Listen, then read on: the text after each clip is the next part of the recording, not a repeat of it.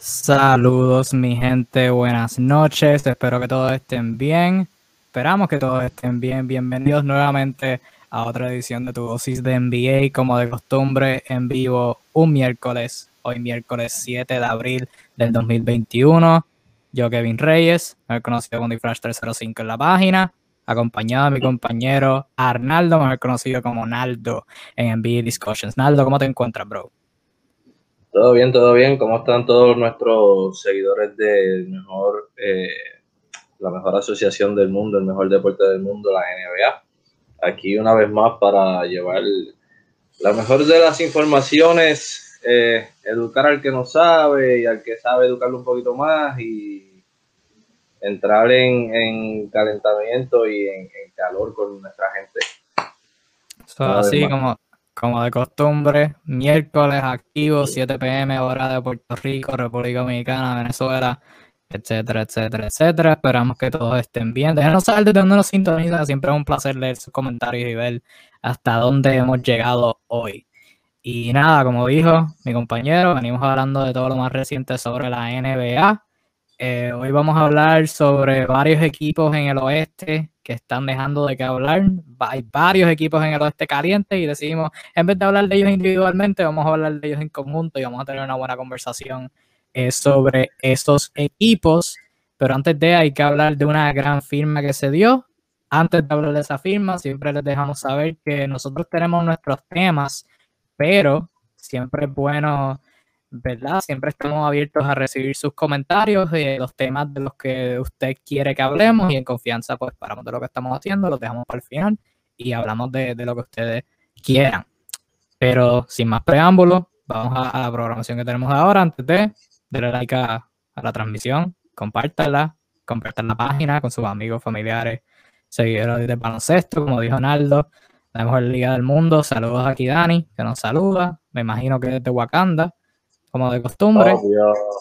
Obvio, y nada, comenzamos ahora con la firma. Fue, lleva varios días, pero como quiera hay que hablar de ella porque jugó ayer, jugó fenomenal, se ganó jugador de la semana, o sea que está jugando un tremendo baloncesto y es Drew Holiday de los Milwaukee Bucks que recientemente firmó una extensión por los Milwaukee Bucks de cuatro años 160 millones con bonos, es decir, los bonos, el total sería 135 millones de dólares garantizados.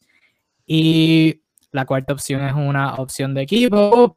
Varias, varias ¿verdad? Eh, debates sobre si era mucho dinero, si era la decisión correcta por parte de, de John Horst y la gerencia de los Milwaukee Bucks. Lo que sí debo decir es que ahora con esta firma, antes de entrar a las opiniones, los Bucks tienen asegurados a su top 3 de su equipo, véase Chris Middleton, Giannis Antetokounmpo, el actual back-to-back MVP, y el mencionado Drew Holiday, asegurados en contratos hasta por lo menos el 2022-2023. Middleton tiene una opción de jugador para el 23, para la temporada del 2023-24. Ante Tacumpo firmar Supermax antes que empezara la temporada, está asegurado hasta el 2024-2025. Y Drew Holiday tiene una opción de jugador para el 2024-2025. Naldo, ¿qué piensas de la firma? ¿Es una buena firma? ¿Fue un buen movimiento extenderlo ahora y no dejarlo entrar a lo que hubiera sido posiblemente una agencia libre? ¿Y piensas que fue demasiado dinero o piensas que fue la, decisión correcta y la cantidad correcta. Pues mira, fue la firma adecuada, el dinero adecuado, la situación adecuada. Tú no puedes dejar a Yuri Holiday eh, tener la oportunidad de ir a la agencia libre, si lo puedes firmar ahora, eh, y darle la oportunidad a otro equipo de, hacerle una oferta. Eh, sobre todo cuando Milwaukee sabemos que dieron cinco picks a cambio de él, dieron todo el futuro, con tal de traerle un jugador extra a Yanni. Eh, el momento era ahora, me parece que es el momento perfecto. La firma me parece que fue excelente. Juru Holiday, obviamente, muchas personas tiran de hacer mucho dinero para un jugador como Juru Holiday. Este, pero la realidad es que no. La realidad es que Juru Holiday no es el tipo que te va a permitir 30 puntos. No, ni el tipo que te promedio el 10 asistencia, pero es el tipo que hace la jugada correcta en el momento correcto. Y en ambos lados de la cancha es igual de bueno. Eh, es una cosa ridícula. Defensivamente es un gol defensive, es un, es un gol defensive player. Eh, ofensivamente hace lo que sea necesario. Eh, si tiene que meter la bola, la va a meter. Si tiene que coger el juego en sus manos, lo va a hacer. Si tiene que pasar la bola, lo va a hacer. Eh, lo que sea necesario. En el momento en que tenga que acceder el juego a otro, también lo va a hacer sin ningún tipo de problema. No le molesta dice con 12 puntos en un juego. habiendo dicho eso, yo creo que vuelvo y repito, es la firma correcta, el momento correcto. O sea, Milwaukee es un, equipo de mercado pequeño. Saludos, Steven. Qué bueno que estás ahí. Eh, Milwaukee es un equipo de mercado pequeño. No siempre tienen oportunidades de coger buenos jugadores. Adquirieron uno vía cambio, aparte de obviamente Giannis y Middleton que vinieron anteriormente por draft. Eh, cogen a Juru Holiday vía cambio, tienen que asegurarle. el momento era ahora la oportunidad es ahora. Están luciendo súper. Um, a principio de temporada no se veían como, como que iba a ser el, el, Milwaukee dominante de las temporadas anteriores, eh, que siempre ganaban 60 juegos en temporada regular, pero ya vienen encajando. Han ganado como 14 de los últimos 16 o 17 juegos. Eh, se están viendo muy sólidos y definitivamente la, la, la firma era, era, la extensión era necesaria. O sea, para aclarar, piensas, o sea, no, no lo mencionaste, por eso quiero aclarar. ¿Piensas que fue demasiado dinero, pero que era un riesgo necesario que tenían que asumir? ¿O piensas que el dinero era lo adecuado? Que no era de más. No, pienso que el dinero es adecuado, pienso que el dinero es adecuado. Como tú vienes a ver las firmas de hoy en día, que están firmando por cantidades exorbitantes, eh, ridículas y absurdas de dinero. Drew Holiday es un All-Star en un momento, ¿sabes? Es un calibre All-Star. Eh, como dije, es un All Defensive Team, eh, un jugador All Defense, que sabemos que cuando son All, Defensive Players tienen la oportunidad de firmar los Supermax, todo este tipo de contratos exorbitantes, y ellos no lo firmaron a esa cantidad. Yo creo que un 135 millones sin bonos a cuatro años está muy bien, los próximos 25 millones se los tiene que ganar él a fuerza, si los quiere. Me parece que es una cantidad eh, buena para un jugador como él, que no está, no está muy joven que digamos, pero tampoco es que está en, su momento de decadencia. O sea, que los próximos tres años que realmente son los que tiene asegurado, porque el cuarto año es del equipo y pueden salir de él los próximos tres años eh, él va a dar muchos frutos con esa cantidad de dinero que él, va a estar recibiendo. Él los va a hacer valer. Sí, Drew Holiday ahora mismo tiene 30 años, pero aún así Drew Holiday me parece como esos, esos jugadores, uno, uno, los jugadores de hoy en día están aging bastante bien, o sea, no están decayendo per se. Este, LeBron, Chris Paul son los ejemplos más extremos, pero alguien como Stephen Curry que ha tenido tantas lesiones y todavía sigue jugando súper brutal. Y Drew Holiday no, nunca ha sido un jugador que dependa de, su habilidad atlética ni de su tiro de afuera. O sea, él es un juego entre medio, súper cerebral, con paciencia. Obviamente la defensa que puede defender a los o sea, que la edad no creo que sea un riesgo. Y para contexto, en, eh, para contexto, en cuestión del salario, eh, los 135 millones sin bonos serían alrededor de 33 a 34 millones anuales. Si serían 160, pues ya estamos hablando de 40 millones anuales. Eh, y, ¿verdad? Considerando con, la inflación que pueda tener el salario, el salary cap en los próximos años, con los contratos de televisión y todo eso, pues puede convertirse, ¿verdad? Un poquito en cuestión de promedio, lo que otros, otros jugadores dale, están Dale uno o dos años y vamos a ver jugadores eh, de un calibre peor que el de Drew Holiday, cobrando más que Drew Holiday. sí, no, sorprendería, pero... Porque es a lo que la NBA se está dirigiendo ahora, o sea, el aumento de salarios está absurdo, la cantidad de salario cap está aumentando, eh, los contratos están aumentando, todo, todo está en aumento en cuestión de dinero en la liga.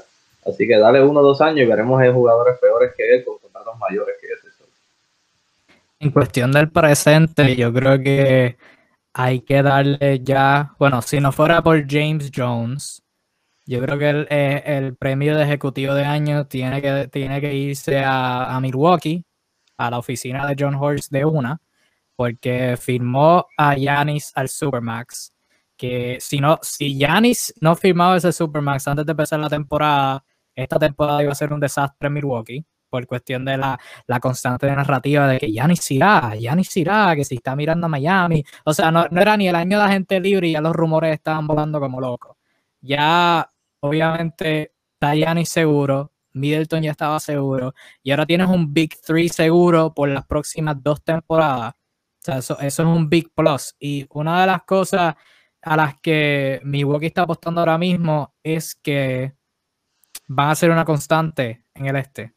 Mientras que el equipo, o sea, tú miras a Brooklyn, Brooklyn ahora mismo se ve invencible, pero Harden, Durant e Irving no están asegurados a largo plazo. O sea, No, el, contra- no con- el contrato O sea- de Harden y Durant se acaban en el 2021 y 2022. O sea, podemos asumir, podemos fácilmente asumir que se quedan, pero oficial, oficial, no es algo Mi seguro. candidato al GM, mi candidato al GM, uno de ellos era, era, era James pero, pero Sean Marks no se ha estado tranquilo. Y hay que, hay que, hay que tener en cuenta que lo que ha hecho en Brooklyn es una cosa ridícula. Eh, Podemos tener ese debate de- después, ahí, ahí difiero. Pero en cuestión de Milwaukee, tienen un Three asegurado por las próximas dos temporadas. Y si tú miras los, los otros contendores en el este, obviamente evaluando el núcleo, Milwaukee, el núcleo de Milwaukee es mejor que el de Miami, y ya están por encima de Miami. Ahora mismo Filadelfia todavía está tratando de averiguar el dúo de Ben Simmons y Joel Embiid. O sea, que Milwaukee en teoría está por encima de ellos. Eh, está por encima de, de los demás equipos, Atlanta, eh, Boston, que todavía tiene, tiene sus propios problemas, su asunto completamente aparte. Ahora mismo lo único que está por encima de ellos legítimamente es el de Brooklyn, y volvemos a lo mismo. Brooklyn no está asegurado a largo plazo, Milwaukee sí.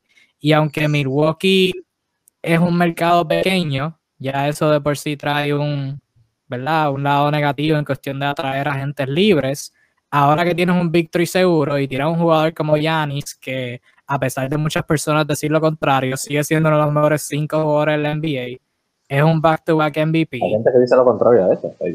Bueno, hay gente que, que lo critica cada rato. Todavía tiene 26 años, o sea, estamos tratando a Giannis como una superestrella all time y solamente ni siquiera está en su prime. O sea, que todavía puede seguir desarrollándose y puede ir por el ladito y decir, mira, este tú, veterano, nos puedes ayudar, ven para acá, la para Milwaukee, tenemos un, un victory asegurado de estrellas que, que sacrifican y, y, y van a hacer de todo para que te encaje. O sea, eso es un, eso es un big plus. Ahora, el lado negativo es que para la temporada que viene, esos tres jugadores se van a estar ganando cada uno más de 30 millones en la temporada nada más. No, o sea, definitivamente Milwaukee murió con este, con este victory en los próximos años. O sea, a ellos no le queda de otra. Digo, siempre está la opción del cambio. El que, el que hayan dado un contrato no significa que están amarrados un jugador. Ellos pueden salir de un jugador en cualquier momento en un cambio.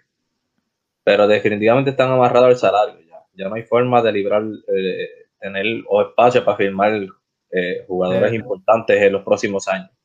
Pero Sí. siempre está el mid-level, siempre están los contratos mínimos que juegan, firman jugadores buenos por contrato mínimo, siempre están los buyouts, siempre está todo ese tipo de... O sea, tú lo que necesitas en la NBA como equipo es tener tu núcleo. Tu núcleo. Todo lo demás se va formando con calma. Sí, aparte de ese Big Three que se está ganando 30 millones la próxima temporada cada uno, Brook López es el otro que se gana más de 10 millones, se gana 13, el resto se gana menos de, de 6 millones. Así que va, va a ser un issue, Este, va a ser un issue arreglar eso, este, los bordes, los, los jugadores de rol, como quien dice. eh, Jorge KD, Ovejo KD, dice KD el mejor regresa hoy. Definitivamente, este...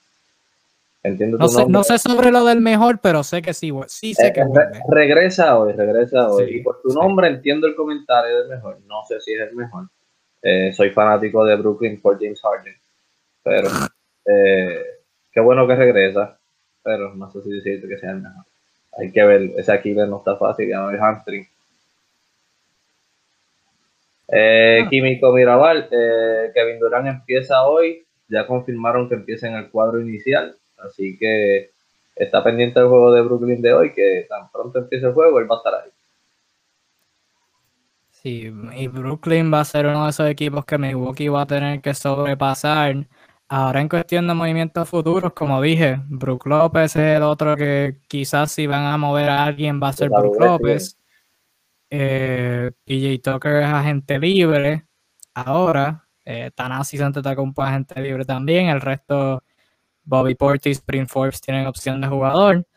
Pero como tú dijiste, Milwaukee está apostando por este núcleo y están apostando a que Brooklyn, eh, alguien se vaya de Brooklyn. Eh, están apostando a que alguien se vaya de Brooklyn, vaya a pasar.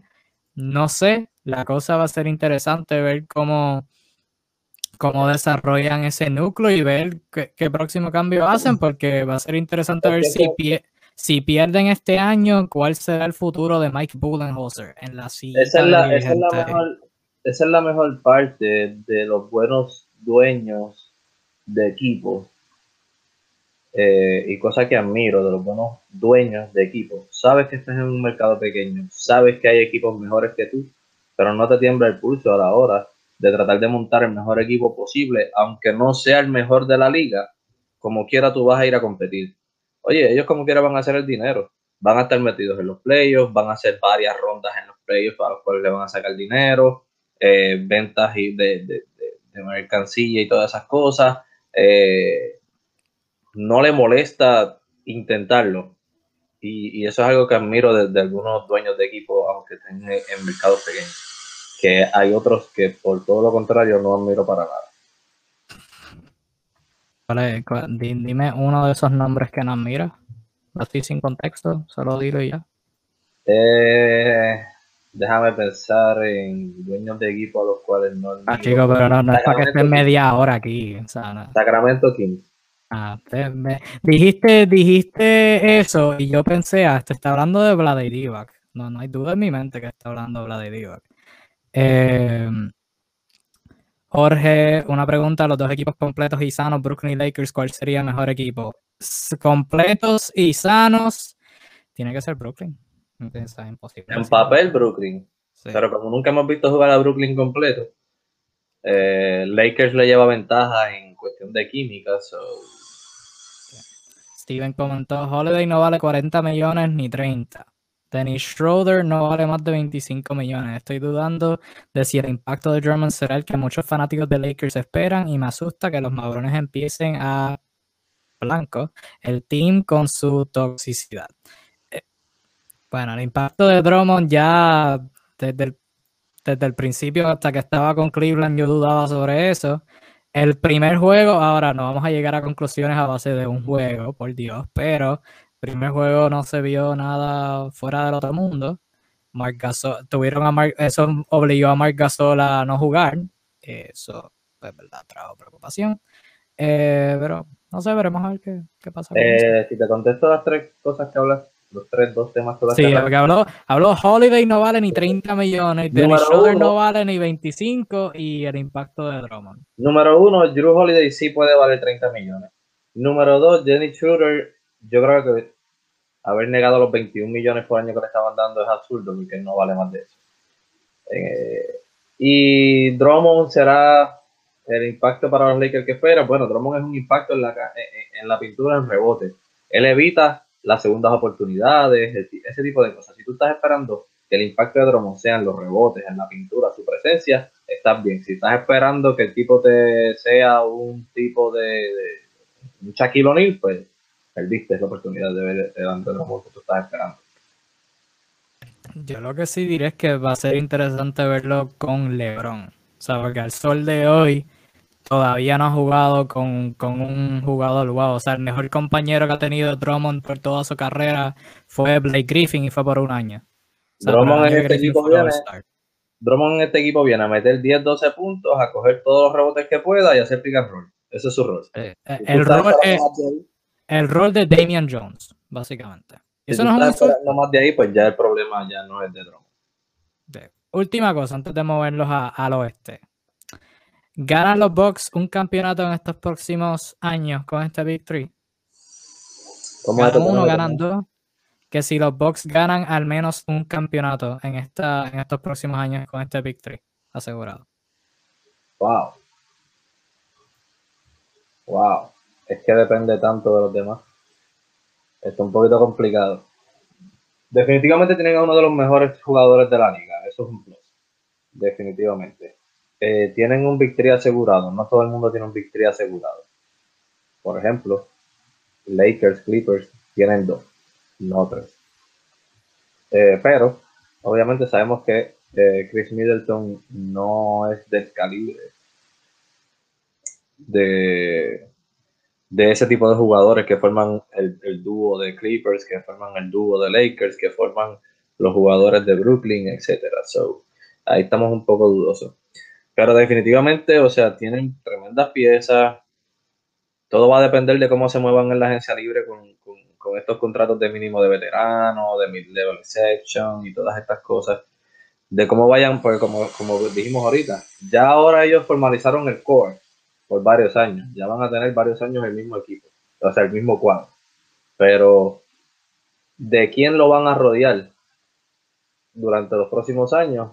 Eh, es en donde va a estar la diferencia. Ahora mismo tienen una buena, ahora mismo tienen un muy buen banco, pero los próximos años lograrán tener algo igual o mejor que el que tienen ahora. Esa es la pregunta. Puede ser, tienen la posibilidad, tienen el chance. Obviamente, como dijimos ahorita, Yanis es uno de los mejores de la liga y ni siquiera está en su prime. So, él va a seguir mejorando, él va a seguir madurando su baloncesto. Eh, la posibilidad está de que lo vayan a hacer, de que esté seguro, eh, está difícil. Yo creo que yo, creo que ganan al menos uno. Yo creo que ganan al menos uno. Ahora, ¿en, qué año viene ese uno? Lo dejo que, que se averigüe por sí solo. ganan, ganan uno. Este año, em, no creo. Próximo año, puede ser. Eh, Drummond comenta, ok, pero Jorge, ves, te pasaste. Exacto, Drummond encajaba mejor en Brooklyn. No encajaba ninguno de los dos. Yo, es más, yo creo que encajaba peor en Brooklyn que en los Lakers, pero, pero bueno. Eh, Steven llegó a Box ganando la conferencia y si Miami da oportunidad esta temporada, ve a Box más en una final que Nets sin hate, claro. Gracias a Dios sin hate. Claro que no. Jorge, no, lo que pasa es que Brooklyn no necesita un centro ofensivo, sino defensivo. Tienen a Claxton. No, no necesitaban uno. Claxton es un muy buen centro defensivo, lo que pasa es que obviamente pues, no es quizás el rebotero que deberían ser algunos centros, pero... Sí, todavía está en desarrollo Claxton. ahora mismo Brooklyn tiene, o sea, Brooklyn no le hace falta Drummond, definitivamente no. Sí. Bueno, empezamos hablando de Milwaukee, terminamos hablando de Brooklyn, eh, pero en, defensa de todo el mundo yo fui el que los trae a colisión. Sí, Anyways, hay que hacerle caso a nuestros muchachos. Claro, claro, seguro que sí. Este, nada, déjenos saber lo que usted piensa sobre la firma de Holiday con los Bucks. Buena firma, buena firma, mucho dinero, dinero adecuado. Déjenos saber todo en los comentarios. Ahora vamos a dar un viaje. Steven, eh, Steven eh, espéranos por ahí que si nos da tiempo, pues hablamos de la pregunta que pusiste del MVP. Bueno, antes de eso, vamos a dar un viaje al oeste. Hemos hablado ya bastante de los equipos de Los Ángeles, Obviamente, todas las páginas de, NBA, la historia del planeta, hablan de los Lakers, este o no este LeBron. Y hablamos de los Clippers cuando hagan algo mal. O sea, los Clippers ganan 20 corridos, pierden uno por un punto en 7 overtime y son el peor equipo en la historia. Y nada. Por Pero vamos a hablar de... y nadie dice nada. Pero vamos a hablar de los, vamos a hablar de los demás equipos. Hablando, hablando de los equipos de los que nadie dice nada. Vamos a hablar de los otros equipos. O sea, porque están los, los dos equipos de Los Ángeles, pero tenemos a Utah, que tiene el mejor récord en la liga todavía, algo absurdo. Tenemos a Phoenix, que nosotros apostábamos a que fueran buenos. Más absurdo parece que parece que no van a dejar de, tener el mejor récord. Sí, nos están, haciendo a Brock Hablaremos de Utah ahora más a fondo. Phoenix tiene el segundo mejor récord en el oeste. Oye, yo esperaba que Phoenix fuera bueno, pero no así de bueno. O sea, están, están impresionando todo. Denver, que ha sido bueno recientemente, han estado saludables y han ganado. Obviamente, luego del trade del traspaso, la adquisición de Aaron Gordon, han sido invencibles en lo que va de, de acción con él. Portland, que es lo más inconsistente que hay en este planeta, y Dallas, que ahora mismo está calentando. Pero vamos por parte. Utah, hablábamos de ellos al principio, porque su comienzo, ¿verdad? Súper caliente, la mayor sorpresa en toda la temporada. Luego se empezaron a enfriar y era como que, ah, espérate, pero Utah, esto, es real, Utah va a ser como los años pasados que eran calientes, pero después se enfriaban y ahora han volvido a estar calientes. Han ganado 11 de 14 juegos desde el receso All-Star, incluyendo 8 de sus últimos 9. Promedian casi 40 intentos de 3 y promedian casi 40% de 3 en sus triples encestados. Según leí, si esta, esas estadísticas que mencioné se mantienen, o sea, promedian eh, más de 40 intentos de 3 y meten más de 40% de esos intentos, serían el primer equipo en la historia en hacer esas dos estadísticas en una misma temporada y todo el mundo las está tirando. Hemos hablado de eso. ¿Qué, qué te ha llamado la atención sobre Utah recientemente? Parecía que los equipos los habían averiguado, pero ahora siguen calientes. O sea, ¿qué, qué ha pasado con Utah recientemente? Pues mira, Utah definitivamente no deja de impresionar. Todo el mundo pensaba que era pues el equipo de un ratito y ya, pero parece que no va a dejar de ser el equipo número uno de la liga eh, hasta que termine el año. Parece que van a terminar número uno en el standing y eso es súper impresionante definitivamente, sobre todo teniendo en cuenta, ¿verdad? Que no, no cuentan con jugadores del calibre eh, de top 10, top 15 en la liga. Eh, eh, es bastante impresionante, es bastante impresionante cómo lo están haciendo simplemente jugando de manera colectiva y con todo el esfuerzo del mundo en ambos lados de la cancha. Ellos vienen con todo el esfuerzo del mundo en la ofensiva y con todo el esfuerzo del mundo en el lado defensivo. Eh, el que, el que sale cansado tiene que entrar uno con las mismas energías y si te cansaste vas para afuera de nuevo y viene otro con las mismas energías. Eh, Queen Snyder definitivamente tiene está haciendo un excelente trabajo. Definitivamente es el candidato al, al coach del año en lo que va de temporada y muy probable va a terminar así. Eh, están jugando, eh, están jugando, o sea, el mejor baloncesto del mundo. Cuando tú los ves jugar, maybe no están entretenidos porque no estás viendo tu jugador favorito, pero definitivamente verlos eh, es ver el mejor jugador, el mejor juego de baloncesto. Sino un trabajo en conjunto y tal pareciera que ellos tienen, ah, y yendo a tu punto que, que entra, sale uno y entra otro, o sea, parece que ellos tienen siete regulares o sea, porque está Mitchell, está Conley, Gobert, O'Neill y.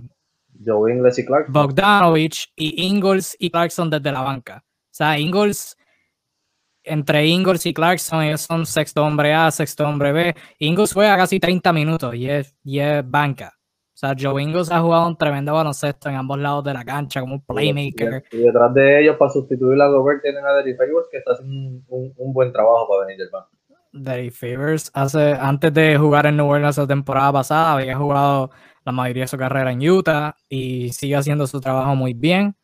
Y ha encontrado ese nicho con Favors y Gobert, porque al principio de Gobert empezar a, jugar bastante bien, era como que los estaban jugando juntos y eso no funcionó tan bien. Ahora encontraron, no sé si hubo una conversación ¿verdad? Detrás, detrás de, bastidores, en donde le dijeron a Favors que iba a ser este, reserva y lo aceptó y lo ha jugado muy bien. Los números no están ahí, pero eh, dándole el descanso a Gobert, pues ha sido bien, bien valioso para ese equipo, como comentó Steven.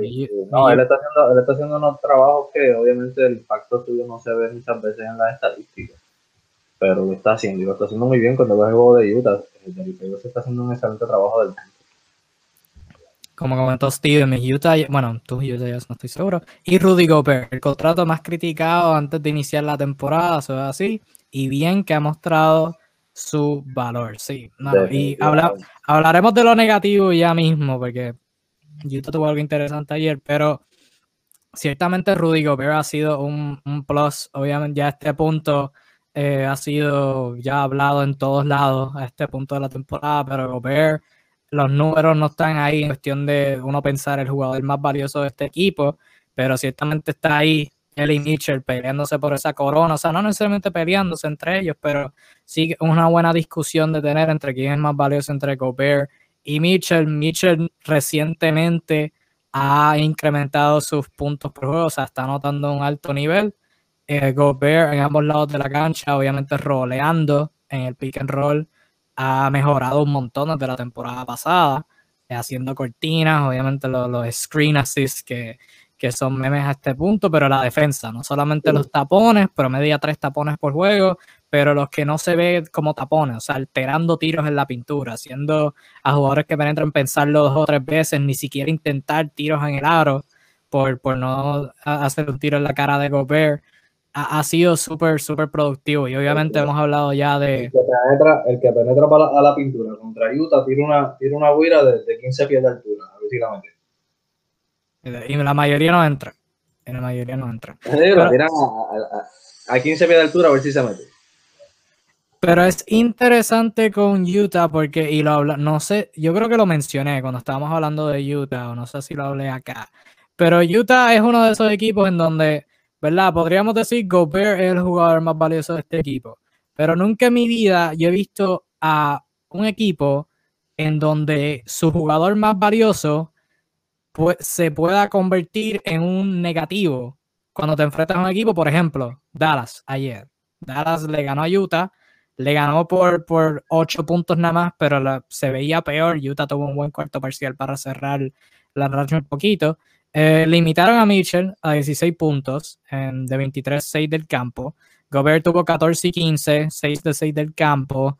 Clarkson tuvo 16, pero no, Dallas no tenía por Singis, o sea que ni siquiera tenían a su, al que uno pensaría el stretch 5 que saca Gobert de la pintura.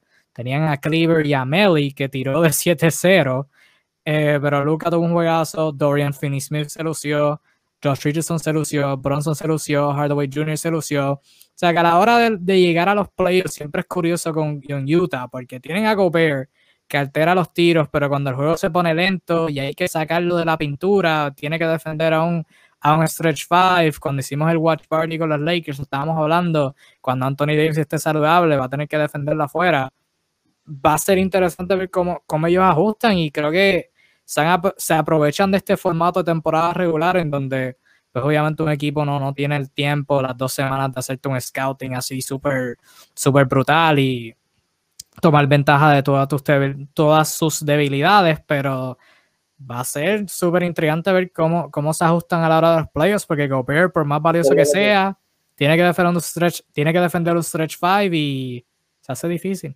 Es lo que te digo, es lo que te digo con Utah. Mi preocupación con Utah en los playoffs es el, el, el hecho de que ofensivamente, cuando las cosas aprieten en defensa, de quien dependen es de es de Donovan Mitchell y Donovan Mitchell no es el tipo más consistente del mundo. Claro que los playoffs pasados se lució. Si viene ese Donovan Mitchell, pues dará miedo. Pero si, si viene el Donovan Mitchell, que, es el que acostumbramos a ver durante la temporada regular, como dijiste, un día te mete de, un día te mete 30 puntos tirando de 18-12 y el otro día te tira de 23-6 eh, en una serie de 7 juegos pues es un poco preocupante. Esa es mi única, eh, mi única preocupación de con, con, Utah. Definitivamente, o sea, han sido un excelente equipo, han jugado un excelente baloncesto. Están haciendo eh, un baloncesto correcto, están jugando casi a la perfección, pero a la hora de los playoffs, cuando la defensa aprieta y vengan los double team y todas estas cosas, este, que también van a, van a, sabemos que el lado defensivo nunca les va a faltar pero en, el lado, en el lado ofensivo es en donde me están preocupando. Eh, que también va, va, a responder Mitchell y los demás este, en ese lado ofensivo. Sí, eso les pasa, eh, les ha pasado esta temporada en numerosas ocasiones. La, la, ofensiva no, a veces como que no fluye, o sea, se convierte en un Donovan Mitchell isolation o Donovan Mitchell pick and roll cuando, cuando está moviendo el balón bien. Y es bien curioso ver cómo, ¿verdad? A la hora que ajustan para la postemporada. Antes de seguir con el otro equipo, con los demás equipos, nota al calce, estábamos hablando de Brooklyn ahorita, acaba de salir que Kevin Durant va a jugar, pero vendrá desde la banca. Bruce Brown, Bruce Brown será iniciado, o sea que los iniciales de Brooklyn van a ser Kyrie Irving, ahora Bruce Brown, Joe Harris, Jeff Green y la Marcus Aldridge. O sea que Durant va a venir desde la banca por, su, por la segunda vez en su carrera. La primera vendría siendo la, el debacle que hubo con, con, las pruebas de COVID. Que se dijo que no iba a jugar, terminó jugando después en medio del juego que no iba, que no iba a seguir. Sí, súper. Bueno, un caso. Siguiendo con el otro equipo, los Phoenix Suns también han ganado 11 de 14 desde el All-Star Break.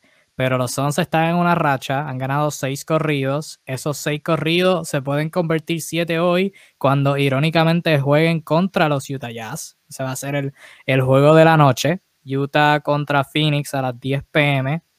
Eh, DeAndre Ayton contra Rudy Gobert. Chris Paul contra Mike Conley. Donovan Mitchell contra Devin Booker. O sea, juegazo all around. Va a ser súper súper bien ver ese juego y ver cómo se miden estos equipos. Hablamos de Utah. En cuestión de Phoenix, también tengo dudas con su centro, de Andre Ayton. A veces hay juegos donde luce súper dominante y a veces hay juegos donde eh, se puede ver mejor. Pero Devin Booker ha seguido siendo Devin Booker. La anotación ha estado en otro nivel. Michael Bridges se ha desarrollado muy bien como un 3D, o sea, en cuatro intentos por juego está anotando 41% de sus triples. Y haciendo cortes ha sido brutal. Dario Saric ha tenido, diría yo, uno de los mejores años de su carrera. Jay Crowder, los jugadores jóvenes como Cameron Payne, Cameron Johnson, eh, Frank Kaminsky, Abdul Nader, pero sin duda alguna, si hablamos de Phoenix, esto empieza con Chris Paul.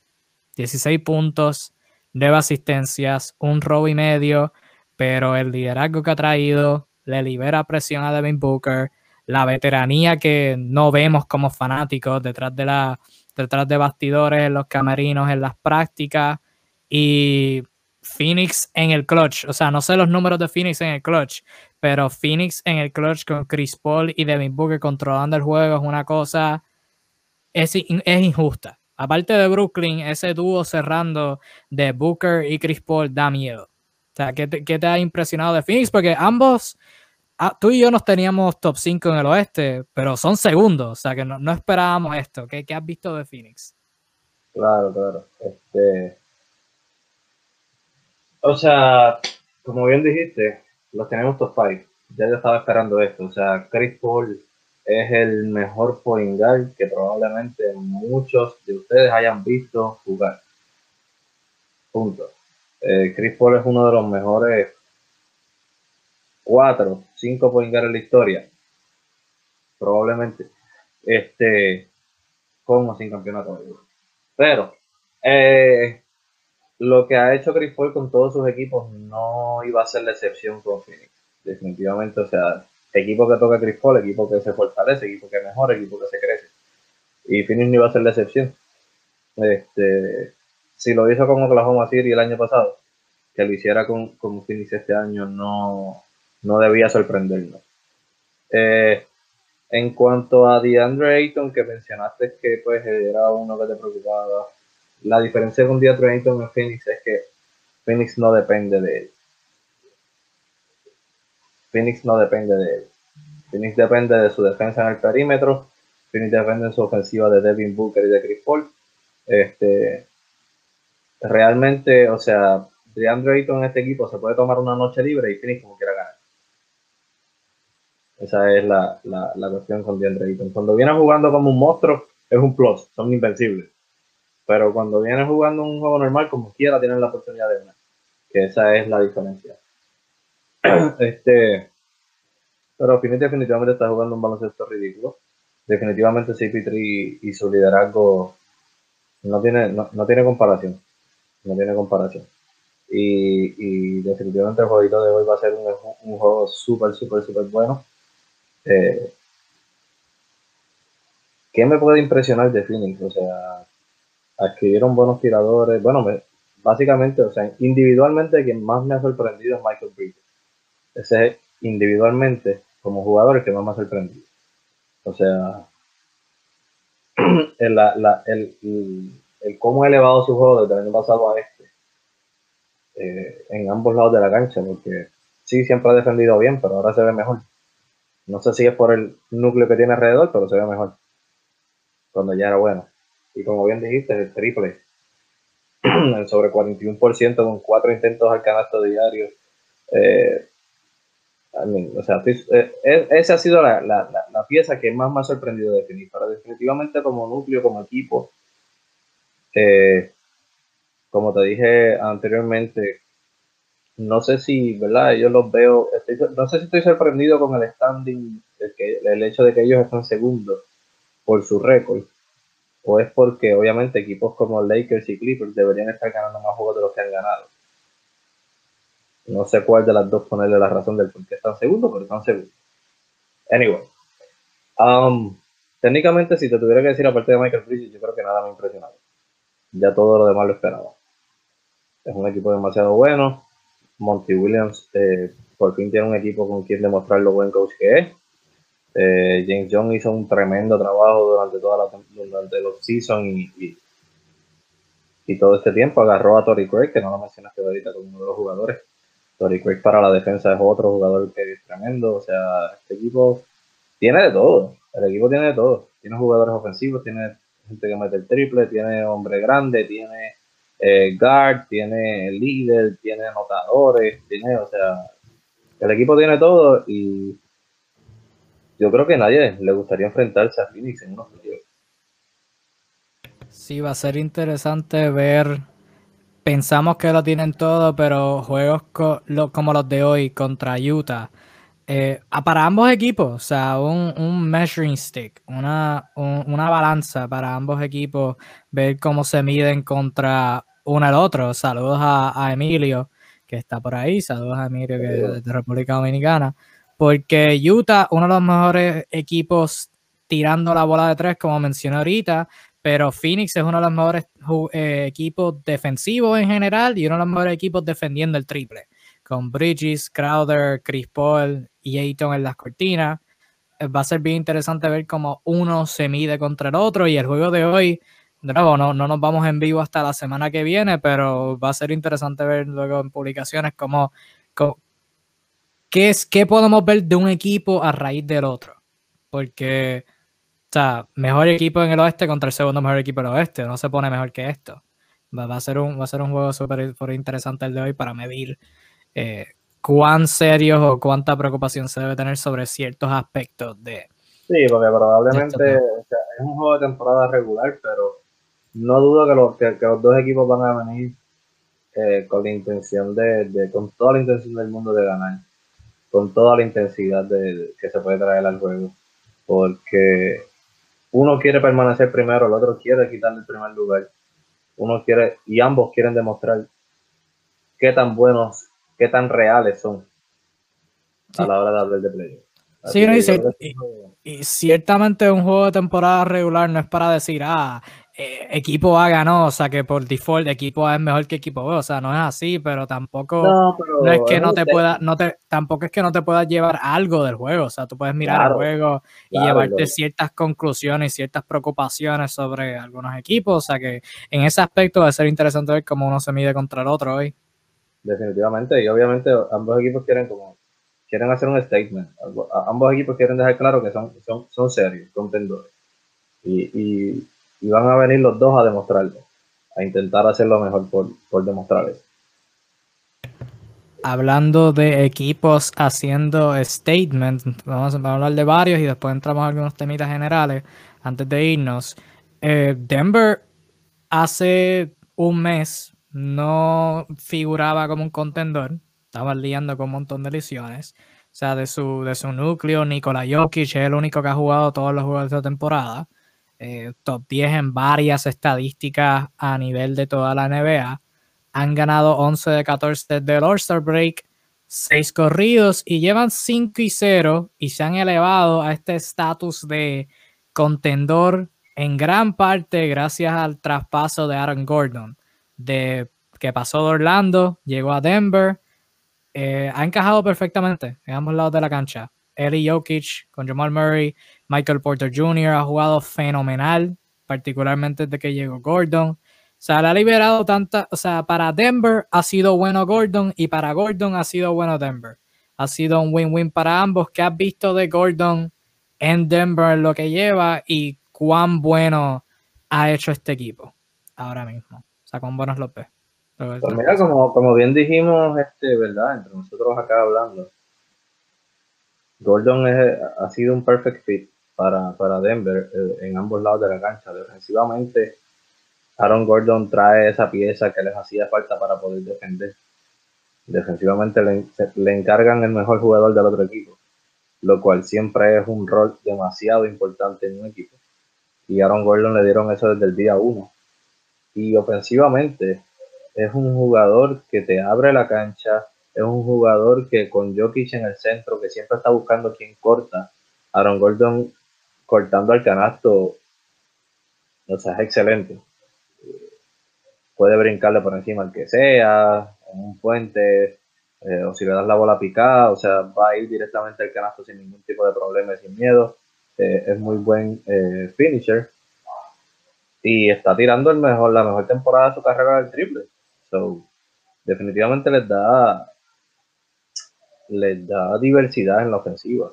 Este, aparte que de vez en cuando puede coger la bola en sus manos y organizar. Que, que pues es algo que, le quita un poco de peso a Jamal Murray, que Jamal Murray es más un tirador que un point guard. Este, y puede, y puede llevar a, a Jamal Murray en, varias eh, posesiones hacer, hacer de churingar en vez de point. Este, definitivamente es el, es el, es el jugador perfecto. No, honestamente no se veía como un jugador tan wow cuando estaban hablando, o sea, cuando hablaban de él, de que estaba disponible para cambio, hablaban de él prácticamente como un jugador disponible. Era como que, Gordon, apenas promedia 14 y 6. Pero, y sigo pensando que no era un jugador disponible. Obviamente estaba su compañero Busevich también. Pero, eh, definitivamente en cuanto a encajar, todos estos jugadores que han cambiado de equipo, yo creo que Aaron Gordon es el mejor que ha encajado en ese equipo. Y lo ha demostrado en sus victorias, eh, han sido demasiado contundentes, eh, cómodas, tienen récord de 5 y 0, no han perdido. Defensivamente han estado muchísimo mejor, han sido muchísimo mejor equipo, ofensivamente también han sido mejor. Aaron Gordon en cancha tiene un plus 69 en cancha desde que está en Denver. Tremendo número, tremendo número. Sí, Emilio, de hecho, juegan, juegan hoy contra San Antonio. Emilio comentó que a mis Spurs le tumban esa racha hoy, pero vamos a ver. San Antonio también está jugando eh, buen baloncesto y comentó los Clippers en 5. Eh, Gordon, una de sus obras maestras con Denver fue la semana pasada defendiendo a Kawhi en su juego contra los Clippers, lo defendió perfectamente. O sea, Gordon es el jugador que tiene la velocidad lateral para mantenerse al frente y la fuerza para cuando trate de crear espacio, o sea, quedársela ahí. Y no solamente con Kawhi, como tú mencionaste, esa pieza, ese defensor que necesitan cuando se enfrenten a los Suns para defender a Devin Booker o Chris Paul, cuando jueguen contra Utah, Donovan Mitchell, cuando jueguen contra los Lakers, LeBron, Anthony Davis. O sea, van a necesitar esa pieza. O sea, llamar Jamal Murray está defendiendo al que sea que venga y coge un pick y es Aaron Gordon el que va a rotar, él, va a switchar sin ningún tipo de problema. eso, eso no es un switch que le conviene a la ofensiva. Para decirlo mejor. nunca trata de nunca hacer el pick and roll con el jugador que está dependiendo de Aaron Gordon. Porque vas van a switchar y Aaron Gordon no es la mejor opción al que tú le puedes parar de frente ahora mismo y, ese cuadro eh, en defensa obviamente es un, es un match made in heaven, o sea, es, algo perfecto hecho en, en, el cielo. Pero en ofensiva, o sea, ese cuadro inicial que han usado con Jokic, Gordon, Barton, Porter Jr. y Murray, o sea, el plus minus es como, o sea, el trío de, de Barton, de Jokic, Porter Jr. y Gordon tiene un plus minus de como plus 47 en los juegos que han jugado juntos. Y el cuadro, esos cinco jugadores que mencioné, todos pueden imaginar el balón. O sea, todos pueden crear su ofensiva, todos pueden ser playmakers. Bueno, Michael Porter Jr. tengo mi duda, pero todos pueden crear su propio tiro. Y esa es otra. O sea, Porter Jr. ha jugado un tremendo, uno de los mejores, el mejor baloncesto de su carrera con Gordon. Y es porque Gordon le ha quitado esa presión. Y a tu punto, lo que tú mencionaste era algo que yo era, que yo, en lo que yo era enfático. Yo no entendía el, el, todo el amor que tenían con Aaron Gordon cuando estaba en Orlando y era porque precisamente ahora, ¿verdad? Ahora que, que lo estamos viendo en Denver, pues es fácil precisar la razón. Es que lo positivo que tenía Gordon no se podía ver en Orlando. Uno, porque es Orlando, casi nadie brilla allí. Y dos, porque lo tenía que hacer todo. O sea, tenía, tenía que crear los tiros, tenía que defender al mejor jugador en el otro lado, no tenía los mejores compañeros del mundo. O sea, nada, no se, veía, no se veía tan bien. Y ahora en Denver no tiene que hacer casi nada. Lo que hace lo hace a nivel brutal. Y todo, todo es fantástico. Sí, no, el, el, es el perfect fit, definitivamente, o sea, encajó perfecto. Lo mejor que le pudo haber pasado a Aaron Gordon en su carrera fue haberse cambiado, que, lo que traspasaran a Denver. Eso fue lo mejor que le pudo haber pasado en su carrera. Sí. Antes de, antes de pasar a los temas generales, hablamos de dos equipos ahora juntos. Pues estos dos equipos van en trayectorias opuestas. Steven, no vamos a hablar de los Clippers, ya hemos hablado de los Clippers, así, bueno, posiblemente hablamos de ellos por encimita, pero no nos vamos a enfocar en ellos. De hecho, nos enfocamos en ellos la semana pasada, así que si quieres oír nuestra opinión sobre los Clippers, puedes ir a la, transmisión de la semana pasada cuando se acabe esta, obviamente, y puedes chequear nuestra opinión. Pero los otros dos equipos que, que terminan en el top, top 7 del oeste, Portland, que está sexto, y Dallas, que está séptimo. Ambos equipos van en direcciones opuestas. Portland han ganado 9 de sus, de sus últimos 15, han ganado 5 de 7, pero no, no están en la mejor racha ahora mismo. Mientras hablamos, notablemente ayer, que fue un juego desastroso contra los Clippers. Permitieron 133 puntos y 47 en el primer parcial. Fue algo sumamente asqueroso. Yendo a ese punto, los Blazers, y lo, lo puse en una publicación en la página, los Portland Trail Blazers tienen el mejor offensive rating y el peor defensive rating desde el receso All-Star. O sea, meten la bola, pero no defienden ni una buena. Pero les meten la bola. No, no defienden, o sea, están defendiendo peor que Brooklyn cuando Brooklyn defendía pésimamente. Sea, a ese nivel están, y yo creo que peor. Mientras tanto, Dallas están aún más calientes. Han ganado 10 de 15 desde el receso y han ganado 7 de sus últimos 9, incluyendo 5 corridos, incluyendo el juego que mencioné anteriormente ayer contra el mejor equipo en la NBA, los Utah Jazz, sin Kristaps Porzingis, gracias en gran parte a Luka Doncic. Aparte de Luka, que has visto con Dallas en esta reciente racha ganadora que los tiene súper cerca de Portland en sexto, el último lugar para evitar el play Y de parte de Portland no están defendiendo, pero están metiendo la bola. Eh, Norman Powell ha encajado bastante bien. Nurkic volvió ahora y está dentro y fuera del cuadro, obviamente todavía recuperando y, cogiendo estamina eh, para jugar. ¿Qué, has visto de, ambos, de ambos equipos? Claro, lo primero es que hasta ahora la temporada de Portland ha sido muy inconsistente en el hecho de que, o sea, sus jugadores, eh, creo que con la excepción de Lillard, todo el mundo se ha perdido juego, o sea, por lo menos del cuadro, ¿verdad? El otro que ha estado saludable básicamente ha sido Carmelo Anthony. Todos los demás han estado en entrizales. Es un equipo que no ha logrado jugar en conjunto completo. Eh, pero están llegando a ese punto donde van a jugar todos juntos y hay que ver entonces qué, logran sacar de ahí. Este, como bien dijiste, son el equipo que más, con la mejor ofensiva y la peor defensa eh, desde el All-Star Break para acá. Eh, yo creo que eso es algo que debería llamar la atención de Terry Stotts de alguna forma y hacer algo, lo que sea necesario para que el equipo comience a defender, porque puede ser lo que se pare. Lo que, lo que va a dictar qué tan lejos va a llegar Portland va a ser su defensa, no su ofensiva. Su ofensiva sabemos que está y que va a estar. Eso no va a faltar. Es su defensa. Y tienen, tienen piezas que son defensivos que son muy buenos. Tienen a Derrick Jones Jr., tienen a Robert Covington. Eh, tiene buena presencia en la pintura. No es un super defensor, pero pues tiene su buena presencia. Eh, y algunos otros que probablemente ni usan. Este, porque Terry Stotts al parecer está eh, demasiado concentrado en meter la bola y se le está olvidando que tiene que impedir que meta. Este, pero en cuanto a Dallas, estoy sorprendido de cómo está jugando Dallas en este momento. Seis juegos corridos ganados.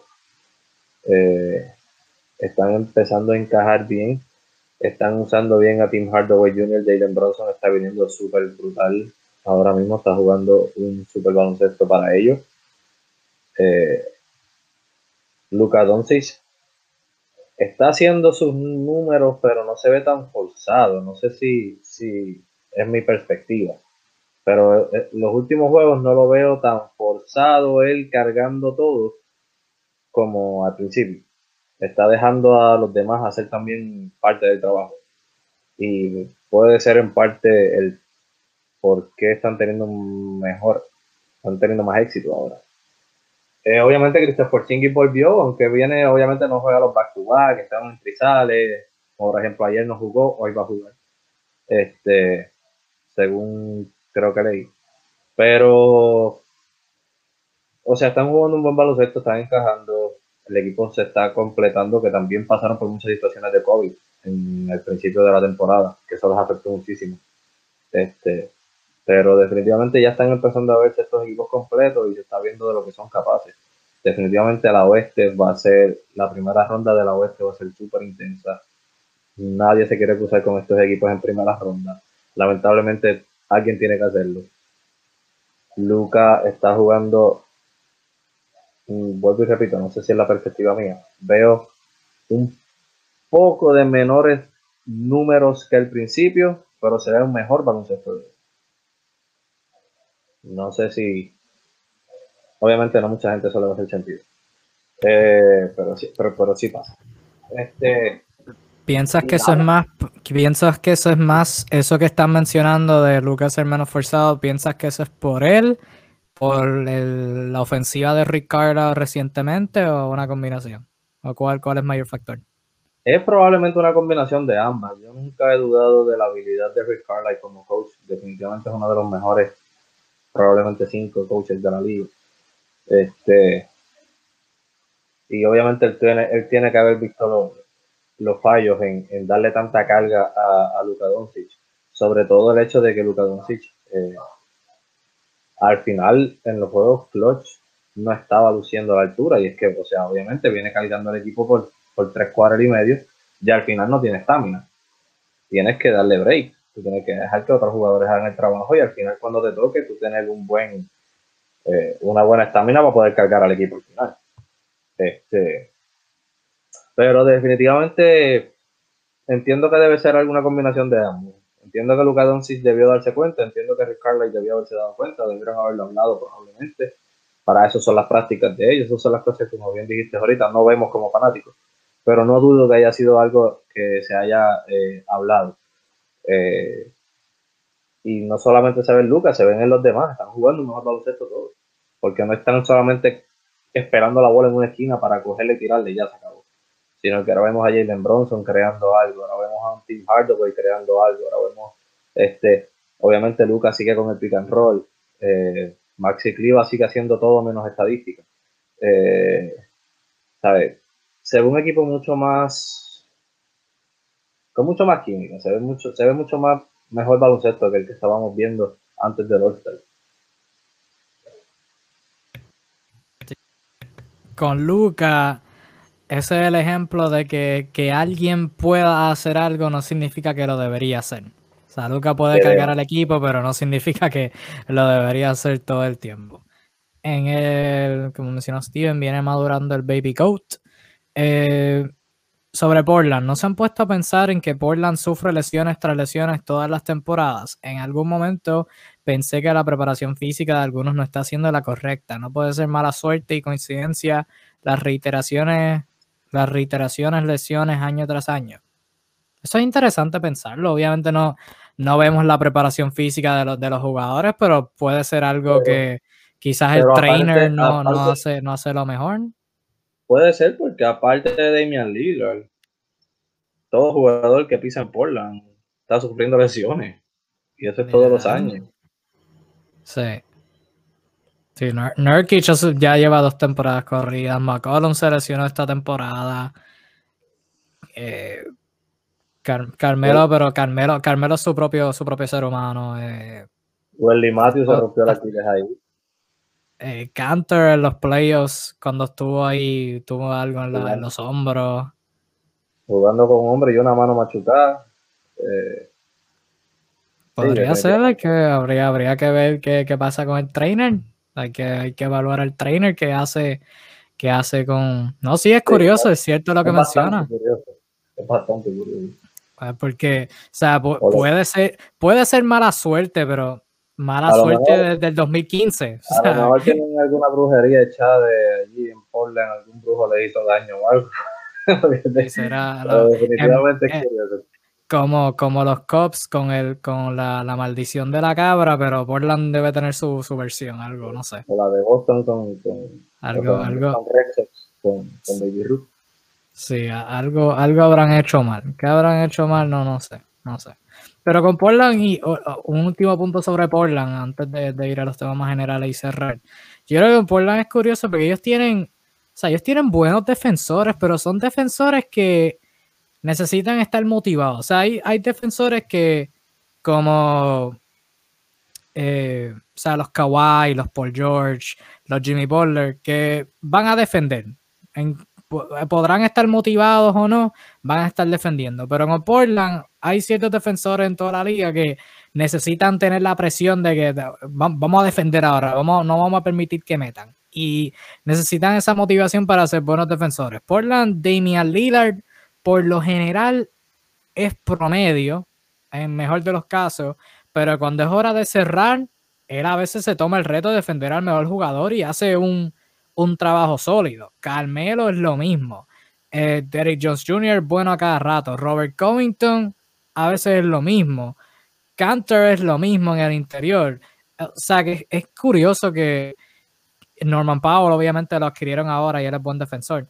Que es curioso que se, tienen que sentir inspirados. O sea, porque por ejemplo, ayer yo estaba viendo el juego contra los Clippers y ese primer parcial donde les anotaron 47 puntos, no, había nada de, intensidad, era jugando por jugar. O sea, no, no había ninguna intensidad, ningún tipo de motivación para detener al oponente y eso a veces les pasa, pero, o sea, que les pase a este nivel, que tengan el peor defensive rating, es sumamente preocupante. Eso también, y, realmente eh, gran parte del tiempo que lleva Terry en Portland, y lleva bastante tiempo, este, gran parte del tiempo el que Terry lleva en Portland, yo lo he seguido y me gusta como coach. Es uno de, los mejores en mi opinión, pero, pero esto en parte tiene que ver mucho con, con el coach. O sea, yo como coach yo tengo que exigir lo mejor de mis jugadores todo el tiempo en la cancha. Y es como si volvemos a lo mismo. O sea, año tras año, no importa qué jugador, que tan bien defiendan individualmente. Eh, no importa qué tan buenos jugadores defensores individualmente tienen en cancha, mi equipo, como quiera, no logran, no, no logra tener unos buenos números en defensa. Yo creo que eso en parte también tiene que ver con el coach. Es el caso de, por ejemplo, Mike Anthony. Houston Rockets tenía defensores eh, individuales elite y nunca fueron un equipo defensor elite. Y es porque obviamente sabemos que Mike Anthony no le interesa para nada la defensa. A él le interesa el Tommy Dame. Vamos a ver quién va a ganar el Tommy Dame. Y Terry Stott parece que está inclinando más a eso con, con, Portland. Al jugar al Tommy Dame de Lillard, eh, muchas veces, como dijiste, se recuesta. No quiere defender porque obviamente sabemos que ellos tienen que guardar energía para la ofensiva porque cargan por demasiado ofensiva. Pero no tiene por qué ser el caso. Daniel Lillard puede defender y en ocasiones dejar que la ofensiva la corra CJ McCollum. Este, ahora tiene Norman Powell que puede anotar, puede calentar y anotar 20 puntos en, en, cuestión de nada. Tiene armas ofensivas también, que él no tiene que por qué todo el tiempo estar lidiando con, la ofensiva. puede dedicarse a defender. Robert Covington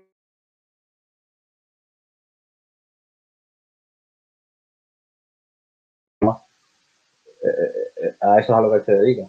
Este, pero fuera de, de, de, Robert Covington, a todos los demás, tiene razón, son de gana. es como que cuando el momento lo amerite, si el juego está cerrado, vamos a defender. Mientras tanto, por tres cuadros no vamos a defender. Si en el cuarto cuadro la cosa está cerradita, pues entonces vamos a empezar a, tratar de hacer el daño. Y es como que no, tú tienes que traer esa energía desde el principio del juego. Y, y, en parte, vuelvo y repito, el coach se tiene que encargar de eso. tráiganme defensa, yo necesito defender. Pero.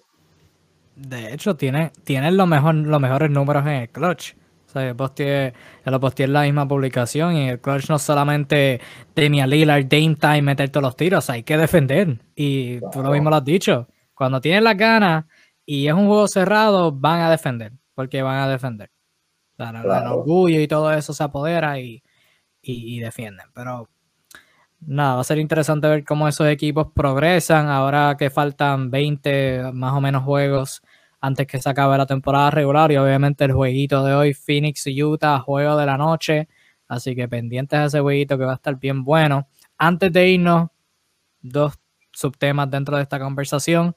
Con los Lakers lesionados, a LeBron y Anthony Davis fuera por lo menos hasta, hasta finales de este mes, han bajado a quinto lugar oficialmente, 32 y 19, por detrás de Denver, los Clippers, Phoenix y Utah.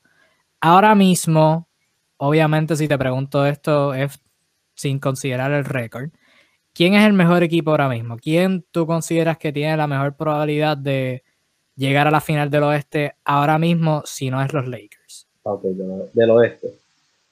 Eso así. Los Clippers. Interesante. Los Clippers. Creo que independientemente de, de lo que diga el récord ahora mismo, que no es más récord, de en tercero. Este, vienen, vienen jugando un mejor baloncesto de, o sea, ellos empezaron súper bien, demostrando lo que eran.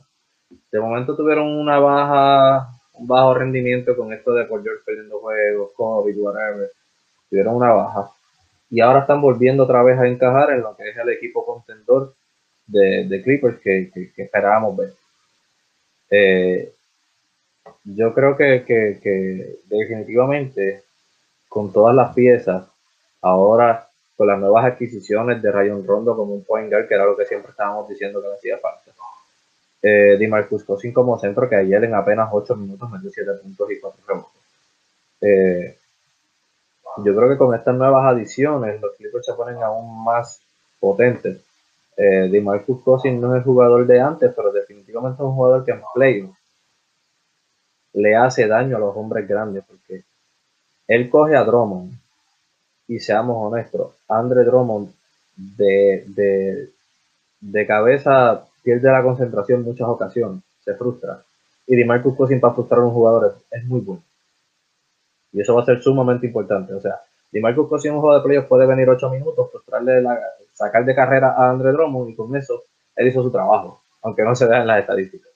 Así que eh, definitivamente los Clippers están jugando un mejor baloncesto Kawhi concentrado. Por George, ayer tuvo un juegazo. Si vuelve a caer en ese ritmo de que estuvo antes de, todo esto de las lesiones y todo esto, si cae en ritmo, definitivamente los Clippers son el mejor equipo de la oeste.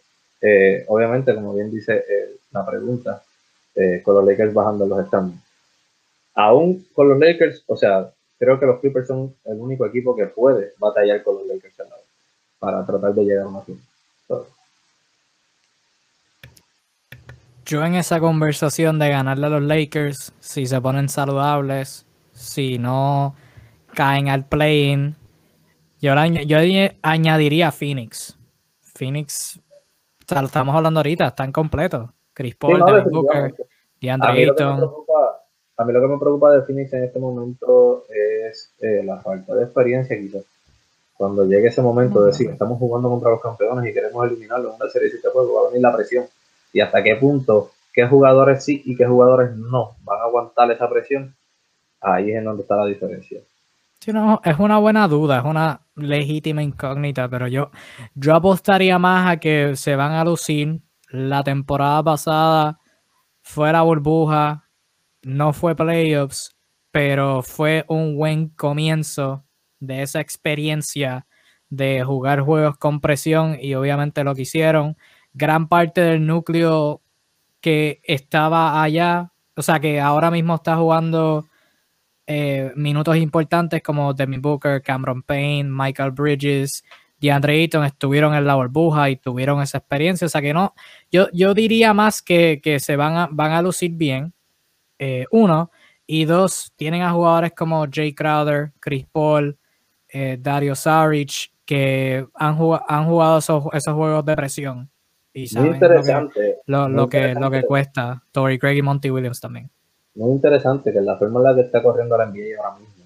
Y este hay que estar bien pendiente en lo que queda de temporada. Es el standing. De la manera en la que está corriendo el standing ahora mismo. Lakers y Clippers, si se enfrentan, sería en una segunda ronda en una final de conferencia. Utah estaría pasando contra el octavo. No, usted. No, no, no, no, no, no, no, no, no, Lakers, Lakers, y Clippers. Lakers está arriba ahora mismo. Lakers está contra Utah, Clippers entraría contra Phoenix ahora mismo. Sí, sí, sí, sí, sí. Ya, es que se me olvidó que bajaron otro escalón los Lakers. Sí, por eso dije que este, están quinto. y que Clippers está tercero. Eh, pero definitivamente, o sea, hay que estar bien pendiente de eso porque ahora mismo los equipos están súper cerrados, súper cerrados. Este, entre cada uno, eh, eh, los juegos entre cada equipo está bien pegado. Una racha negativa, una racha positiva puede cambiar todo eso ahora mismo. Y eso hay que estar bien, bien, bien pendiente. Sí, en, en, eso los playoffs, el top 6 y el play-in, que ahora mismo Dallas en 7 y los Thunder que están en 13 tienen un, un o sea, legítima oportunidad de llegar al play. Los únicos dos equipos que 100% no van a llegar son Houston y Minnesota. El resto de la liga puede legítimamente llegar al play. Claro, inclusive, o sea, los Pelicans no están muy lejos de la, de, la realidad del play Están a dos juegos, si no me equivoco. Y como dije, ahora, mismo, ahora mismo lo que se ha visto esta temporada es que un equipo te gana 5 y te pierde 4 puede pasar cualquier cosa entre esos equipos. Yo contestando a la pregunta que te hice, yo diría Phoenix en cuestión del mejor equipo, eh, en cuestión de apostar para llegar a la final. Por lo que dije, por lo que estábamos hablando, son muy pocas las debilidades que tienen excepto el factor experiencia, que eso, pues, una espada de doble filo, 50% de probabilidad que se ajusten, 50% que no se ajusten, y pues, eso es whatever. Cuestión de los Clippers, demasiadas incógnitas. O sea, por George, ¿qué por George tendremos? Eh, la salud estará ahí, con Rondo, Beverly, eh, Kawhi. O sea, tendrán salud, tendrán química. Los ajustes a la hora de los playoffs. Los Clippers obviamente tienen esa mala suerte Tyron Lu, por más que decimos que es un dirigente nuevo, él estuvo, él estuvo de asistente con Doc Rivers, o sea, él vio todo lo que hizo y, se fue con el mismo plan, o sea, que cómo, cómo van a hacer ese ajuste. Hay demasiadas incógnitas con los Clippers. El mejor caso, o sea, en el mejor de los casos, se quedan saludables. Por George, como tú mencionaste, está jugando como jugó ayer o algo cercano. Sin duda alguna es el mejor equipo en el oeste, pero realísticamente rara la vez tenemos el mejor de los casos en algo, así que yo me iría con el, con el safe bet, lo que yo pienso que sería la apuesta eh, fácil ahora mismo y me iría con, con Phoenix ahora mismo. Sí, ahora mismo que los Lakers no están saludables y si los Lakers estarían saludables, Phoenix y los Clippers yo creo que serían los mejores dos equipos para, para darles competencia en una serie de siete definitivamente son, son un poquito interesante mirar, como ya dijimos. Bueno, yo creo que con esto, si no hay más nada de lo que tengamos que hablar, yo creo que con esto finalizamos. ah, espérate, que está, debe estar Steven por ahí todavía. Sí, Steven, dinos si estás ahí. Deja un comentario si estás por ahí para hablarte de lo de del tema de MVP. Igual cuando Donaldo termine con eso, si quieren hablar sobre otro tema, lo pueden dejar en los comentarios en confianza. Si no, asumimos que quieren que nos vayamos y en efecto les, hacemos el deseo y nos vamos. Ah, Steven está por ahí, Steven está por ahí, zumba, zumba. Pues mira, en cuanto a lo del MVP, definitivamente, o sea, como ya dijimos, eh, Dallas actualmente lleva ¿cuántos juegos al hilo? ¿Seis?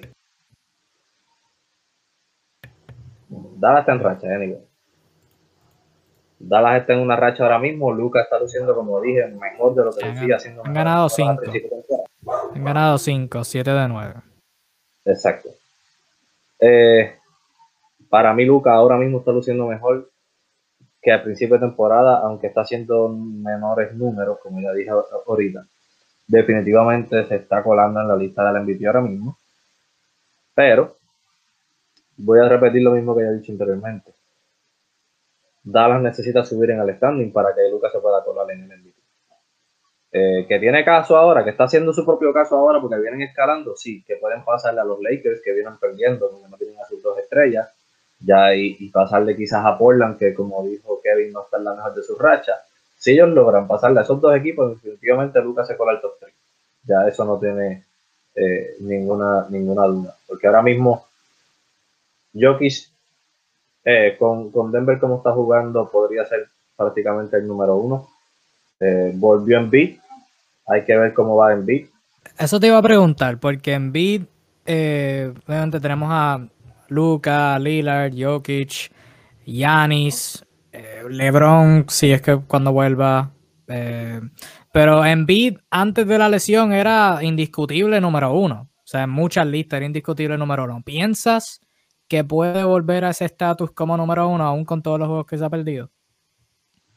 Puede volver, creo que lo, o sea, lo que se perdieron fueron 10 juegos. Creo que todavía tiene chance. Aunque el problema ahí es que durante los 10 juegos que en Beat no estuvo, Filadelfia se fue con récord 17 y 3. Eso le puede afectar un poco. Este, pero como estaba Jokic ahora mismo probablemente puede que esté número uno. Si no, está muy cerca, está entre. Vamos a ponerle que está top 3. Ahora volvió en B. Se fue Harden con la lesión del hamstring. Aparte de que volvió Kevin Durant hoy. Y obviamente, pues ya se completa el equipo de Brooklyn. James Harden va a bajarle un poco la intensidad del premio del MVP, de la lucha del MVP. Este. Y hay que ver cómo viene Portland, porque si Portland no se mantiene en una racha, cuestión de que suban al standing, Damian Lillard también pierde su caso. Así que esto es más bien ahora mismo, la lucha está súper cerrada. Yo creo que más bien ahora mismo depende, digo, siempre ha dependido de eso, pero en esta ocasión más que nunca depende del standing. Eh, ya, ya aquí Yanis tiene un pequeño problema. Yanis está a dos juegos ya del primer lugar. Otra vez en el este. Pero obviamente Yanis tiene el problema del voter fatigue. Puede ser que los, votantes, que los votantes estén cansados de votar por Yanis y no les den su voto. Así que definitivamente todo el mundo tiene su, su, caso y Luca lo está haciendo ahora. No lo tenía en mi lista, pero definitivamente con esta racha que están teniendo, eh, definitivamente va entrando. Y tienen la posibilidad de pasar a Portland y de pasar a Lakers. Y si eso lo logran, definitivamente Luca entra al top 3. Y alguien del dúo de Phoenix, Chris Paul, Devin Booker, ¿piensas que está en el top 10? En el top 10, sí. Porque están tan segundos, o sea que si, si no, no hay uno, si no están los dos, por lo menos uno tiene, tiene que entrar ahí. Claro, claro. o sea, porque si miramos 10, si miramos 10, ¿verdad? o sea, indiscutiblemente, en el top 10 tiene que estar Yanis, tiene que estar en ningún orden, by the way. Tiene que estar Giannis, tiene que estar Harden, tiene que estar Embiid, tiene que estar Jokic, tiene que estar LeBron, tiene que estar quién quién quién me falta? ¿Quién no ha mencionado? Tiene que Kawhi quizás. O sea, ahí hay seis. Seis que tienen que estar de seguro. Eh, déjame, voy, voy por 10, déjame ver si llego a los 10. Jokic, eh, Giannis, Harden, eh, Embiid, Lillard, eh, Luca, eh, LeBron. LeBron ya lleva demasiados juegos, no sé si voy a dejarlo un poquito más abajo para que eh, ya, ya, aquí entro entonces en lo que sería eh, Chris Paul. Eh, Ah, Kawhi. Kawhi. Eh, probablemente Gobert. Y maybe dejaría a LeBron. Pudiera ser que sea LeBron. Todo va a depender. O sea, Chris Paul y Rudy Gobert más valiosos para sus equipos que Devin Booker y Donovan Mitchell. Lo que me acabas de decir. Por, digo, eh, Rudy no, Gobert, pusiste la lista de MVP por encima de ah, los obvio, compañeros. Rudy Gobert, sí. Lo de Chris Paul, pues obviamente la narrativa eh, da a entender que sea Chris Paul uno de los dos. Yo te diría. Curry, que, Curry. Steven lo comentó. Curry es otra. Sí, pero Curry ahora mismo estaba tallando en la novena posición, por eso no lo puedo poner. Aunque definitivamente cuando está en cancha ha demostrado que es el jugador más valioso del NBA. Sí, porque su equipo, su, equipo, su equipo, es un equipo de G-League sin él. O sea Nadie tiene más valor en este momento. Si, si nos llevamos por la narrativa LeBron de que, ah, si no estoy en el equipo, mi equipo es basura, Stephen Curry tiene que ser número uno. Pero tiene que estar en, esa, en, ese, en esa mezcla de, de posibles. Si el premio del MVP no tomaran en cuestión el standing, Curry es el MVP. Es el jugador más valioso para su equipo ahora mismo, definitivamente. Pero para las para los parámetros que tiene el premio, pues Curry obviamente no entra porque el equipo está demasiado bajo para él. Estabas hablando de, de Gobert y, y Chris Paul. Gobert definitivamente es el jugador más valioso para su equipo. Obviamente en la ofensiva no es el jugador más letal. no está en el lado ofensivo, pero sí hace lo hace ah, con los picks él hace que la ofensiva fluya. En la defensa obviamente el jugador más importante. Y es un equipo que su su ¿cómo te dice? su identity, su identidad, la identidad de este equipo es defender. Y el mejor en ese lado es Gobert. So, probablemente Gobert es el jugador eh, más valioso en este equipo, aunque como siempre he dicho, si Donovan Mitchell no viene al 100% su ofensiva, este equipo no va a fluir. Pero, así que es un poco de la Pero entonces no, no, pero no piensas que eso es contradictorio. Lo acabas de decir. Sí, es un poco contradictorio, es un poco contradictorio. Es que yo creo que ambos son, ambos son valiosos, pero ahora mismo por la narrativa y el cómo está surgiendo las cosas, pues tendría que decir que Gobert viene siendo el más valioso del equipo. Obviamente, Utah no funciona sin ninguno de los dos. En la defensa no va a funcionar sin Gobert, en la ofensiva no va a funcionar sin Mitchell. ¿Sabes? Ellos son, uno se encarga de, un lado, de, de, una mitad y el otro de la. Es, un poco difícil, ahí es a, a, ojo. Y sobre Pero como Chris la del equipo defender, tengo que decir tú. Y sobre Chris Paul, estabas hablando de la narrativa también. Sobre Chris Paul y Devin Booker, definitivamente Devin Booker está siendo el mejor jugador del equipo. Y eso no, no tengo duda. Está siendo el que el que cuando las millas cuentan está corriendo el equipo y no está echando hacia adelante o whatever, como hace falta.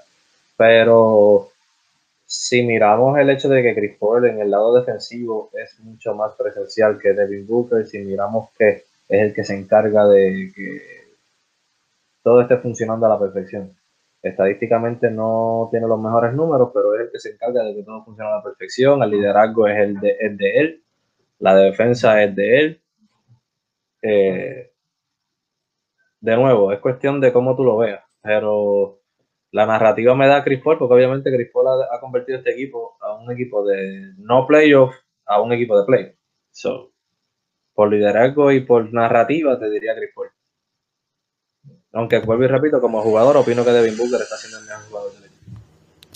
Sí, y lo bueno con esta lista de MVP es que, al igual que los standings del oeste, esto cambia cada semana. O sea, una semana pienso que Giannis es el MVP, la otra semana me gusta Jokic, la otra semana, ay, pero hay que mirar lo que hizo Lillard, y la otra semana es como que Embiid, Harden. Claro, definitivamente, porque ahora mismo, o sea, mira, hace en, mi, en el último Power Ranking de MVP de nosotros, yo voté como Harden por el número uno, pero ahora selecciono y Jokic viene en una racha de seis juegos.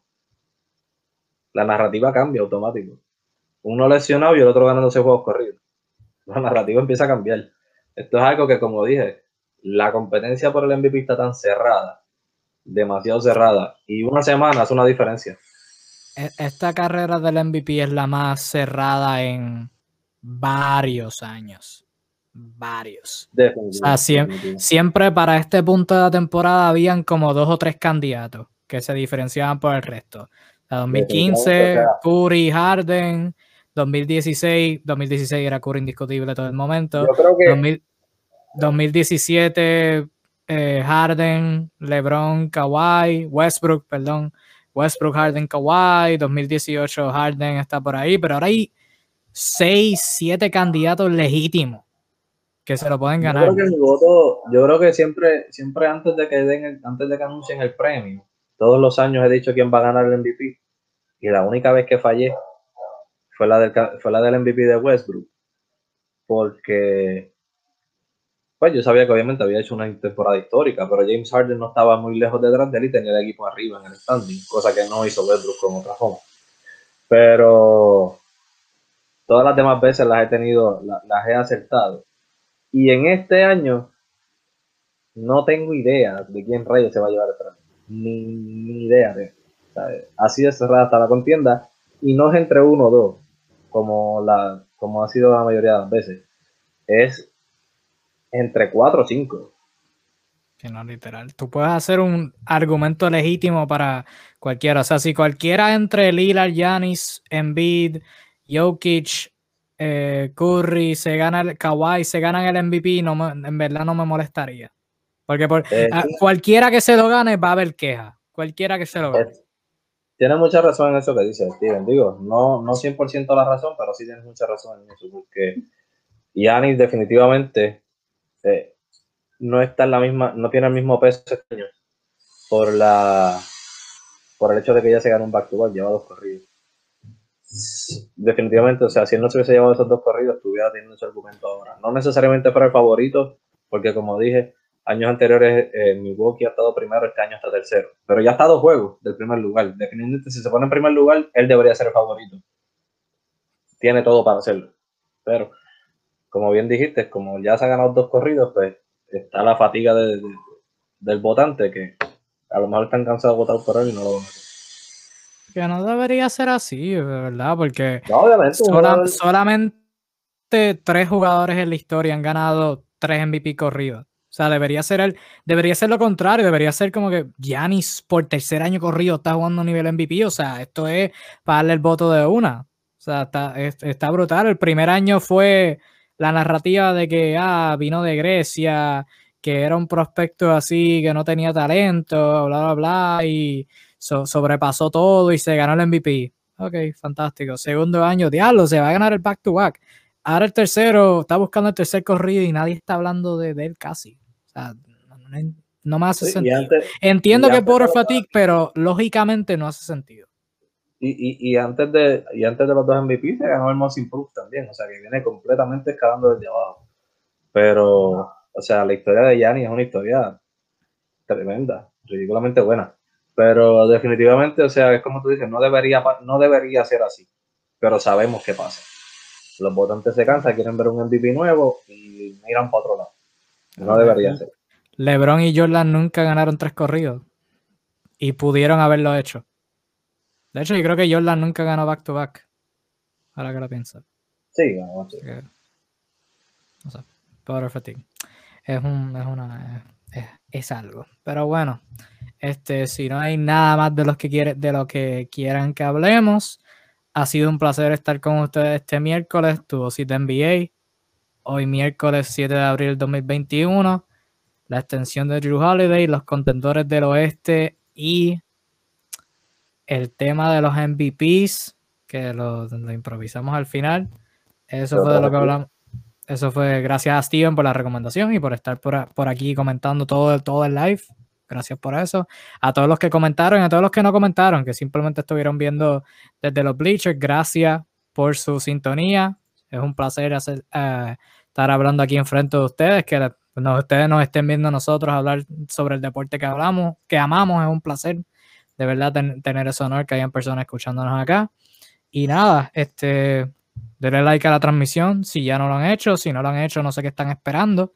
Denle like a la transmisión, like a nuestra- nuestras publicaciones, síganos, compártanos y como de costumbre, venimos el próximo miércoles hablando sobre todo lo más reciente en la NBA, todo lo que acontezca, noticias y acontecimientos dentro y fuera del tabloncillo. Así que nada, pero hasta ese entonces, síganos para nuestras publicaciones diarias y nos veremos el próximo miércoles de parte de Naldo, de Alzuru, que no puede estar aquí por un asunto médico. Esperemos que se esté recuperando eh, muy bien. Esta ha sido en la página de NBA Discussions, yo di Flash 305. Gracias por estar aquí. Nos vemos el próximo miércoles. Hasta ese punto, cuídense, protéjanse, disfruten el baloncesto y nos veremos próximamente. Cuídense mucho, mi gente.